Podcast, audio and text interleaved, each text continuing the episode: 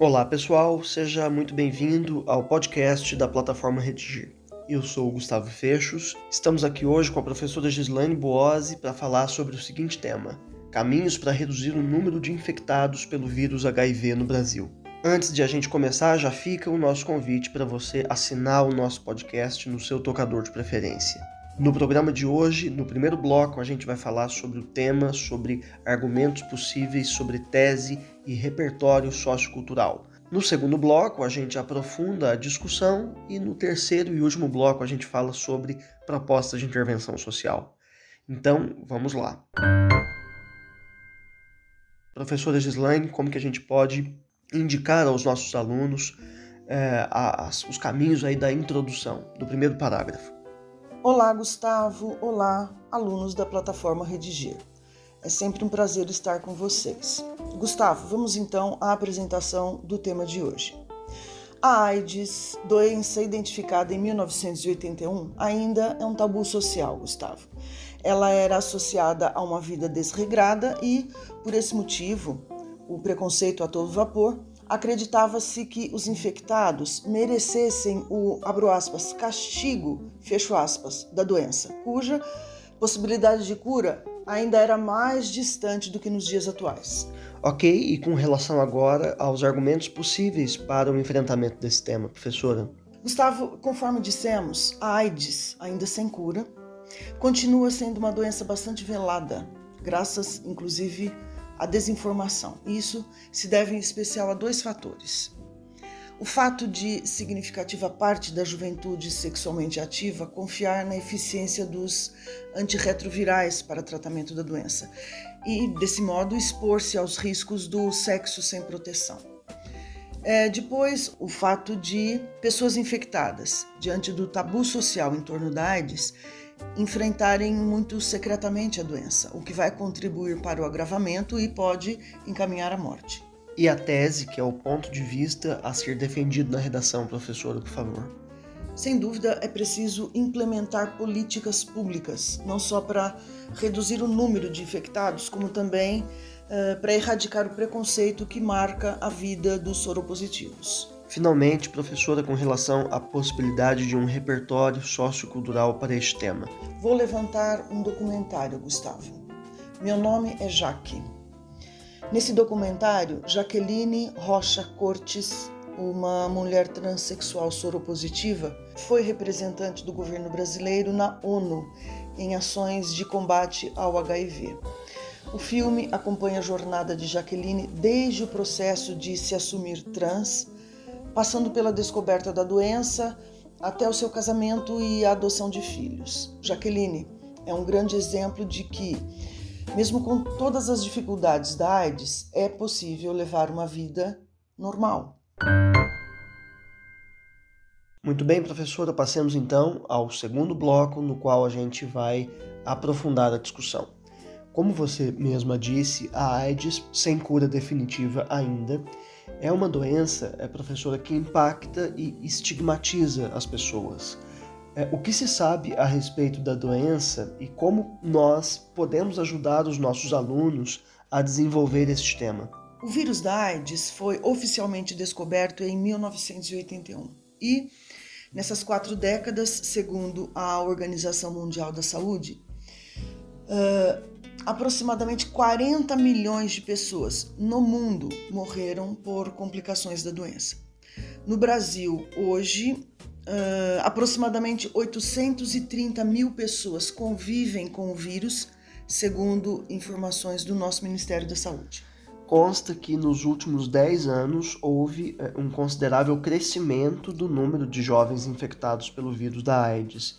É, será que isso se deve é, a? Essa é a minha questão. Entenda, pergunto isso porque, diferentemente das pessoas e, sobretudo, dos jovens que foram acometidos pela AIDS lá atrás, na década de 1980, é, hoje a juventude tem mais acesso às informações, aos resultados das pesquisas, e, no entanto, a gente tem assistido a esse crescimento. Então, é, refaço aqui a pergunta: a que se deve o fato de, ultimamente, o número de infectados pelo vírus da AIDS estar aumentando? Entendi. Nos últimos 10 anos, houve, de fato, considerável crescimento no número de jovens infectados. Inclusive no Brasil, que, como você deve saber, é referência mundial no combate ao vírus HIV. Pesquisadores sociocomportamentais e cientistas nas áreas de DSTs são mesmo respeitados no mundo quando se fala em pesquisas dessa natureza. Os jovens de hoje, Gustavo, estão mais despreocupados. Haja vista exatamente o sucesso dos coquetéis anti-AIDS e, com isso, presumo, a desídia da prevenção das DSTs. A desinformação é acho que pode ser levada em conta também, né, no mundo de fake news aí. Sim, sim. A desinformação e a confiança demasiada nos antirretrovirais. E importante, Gustavo, vamos pontuar: os medicamentos não matam o vírus, apenas garantem ao infectado um maior tempo de vida. Estatísticas governamentais registram que, só no Brasil, estimam-se 38 mil novos casos por ano. É verdade, a gente está falando de artistas dos anos 1980, 90, 2000, né? Mas é, apesar de esses artistas já terem passado e esse tempo também já ter passado, o que não passou ainda é o preconceito, né? De que eles foram vítimas, inclusive. O preconceito que infelizmente é esse sim atemporal é atemporal. E imagine, Gustavo, se hoje se fala em preconceito, depois de tantas ações afirmativas determinantes para o enfrentamento desse tema e de tantos outros tabus sociais, imagine tudo isso há 30, 40 anos, o que não significava? O que não significava ter uma doença infecciosa, contraída, mais das vezes por meio de relações não heterossexuais.